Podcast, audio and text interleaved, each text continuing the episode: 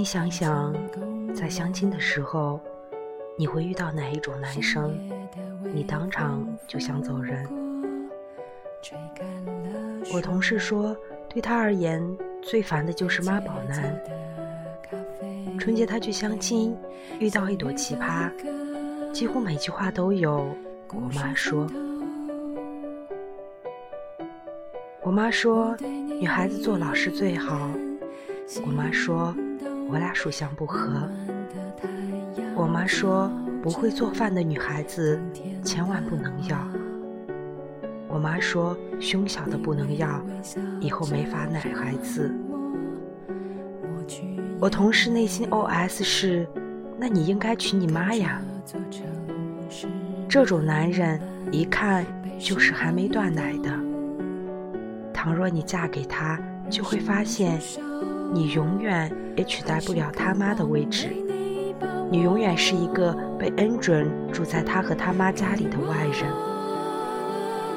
同事对这个套路特别熟悉，因为她闺蜜嫁的就是妈宝男。她闺蜜和老公也是相亲认识的。最开始，她看他一副人畜无害的呆萌样子，特别想对他好，想保护他。后来才知道，她老公根本不需要她的保护，她老公和她婆婆才是互相保护的。她老公的手机桌面是和婆婆的合照，她婆婆的微信是她老公唯一的置顶。她老公有任何事都会问她婆婆，她婆婆就是她的百科全书。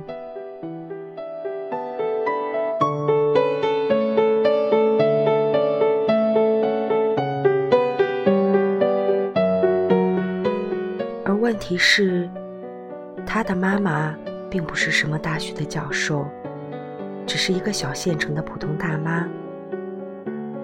她最怕的是，她和婆婆发生任何矛盾，她老公总是毫不犹豫地站在她婆婆那边。她的口头禅就是：“这是我妈呀，我有什么办法？”去年有一次，他们的小孩生病了。她婆婆死活不让她送孩子去医院，说自己有更好的办法。她婆婆跑去求了两道符，烧成香灰，非要给孩子喝。她急着去阻拦，不小心推了婆婆一下，婆婆立刻坐在地上嚎嚎大哭，尖叫着说她打人。她老公马上冲上去，把婆婆搂在怀里。并指着他破口大骂，那画面让他觉得特别狗血，特别荒诞。原来自己才是小三。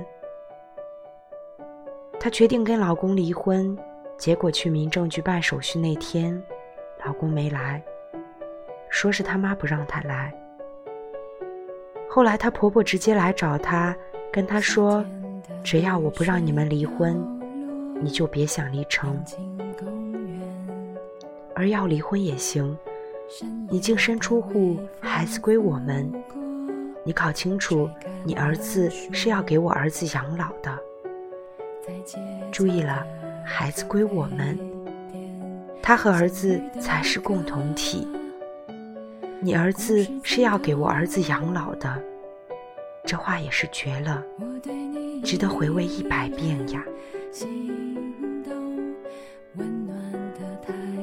妈宝男的大招，除了能召唤永无止境的婆媳问题，还有日复一日的精神折磨。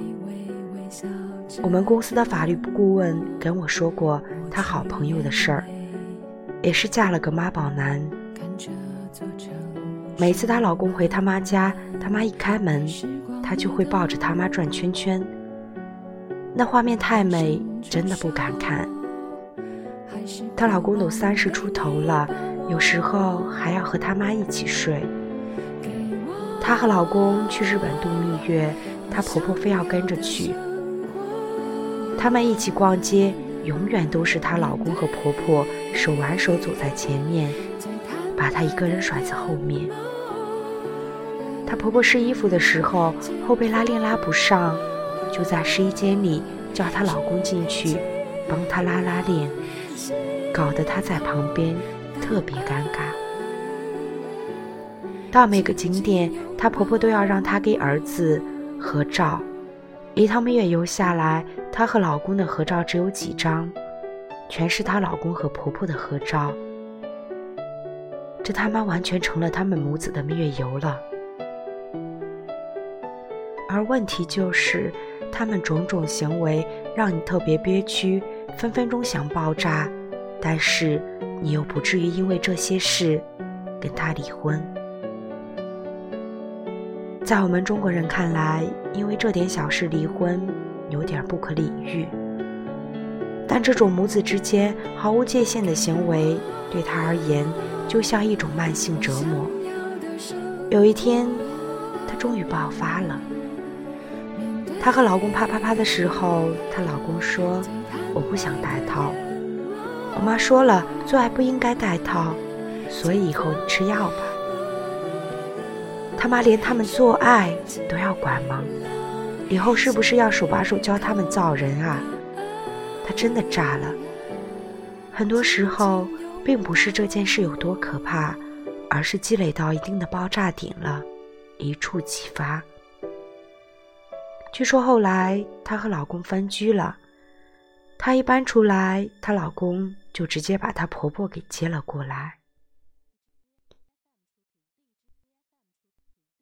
到底为什么会有这么多极品的妈宝男？武志红的《巨婴国》里有个理论挺有意思，他说不仅儿子是巨婴，妈妈也是。他们没有独立人格，都需要捆绑对方才能生存，都需要抢夺对方的注意力。他们完全没有建立正常的亲子关系，而是一味的捆绑式，将儿子和婆婆联系在一起。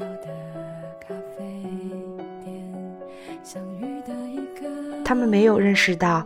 一个家庭最重要的永远是夫妻关系。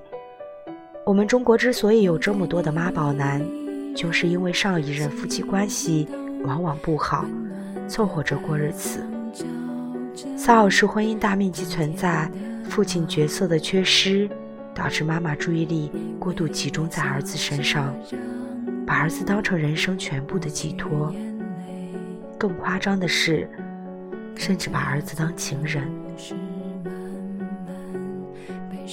同时，儿子被洗脑，认为和妈妈才是一体的，妈妈才是全世界最重要的人，要对妈妈言听计从。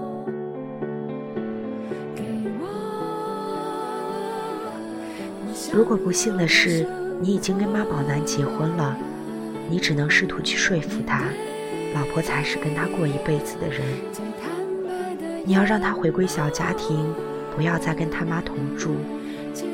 也希望他妈能够独立。如果妈妈真的爱孩子，就应该给他自由，让他和老婆有自己的生活空间。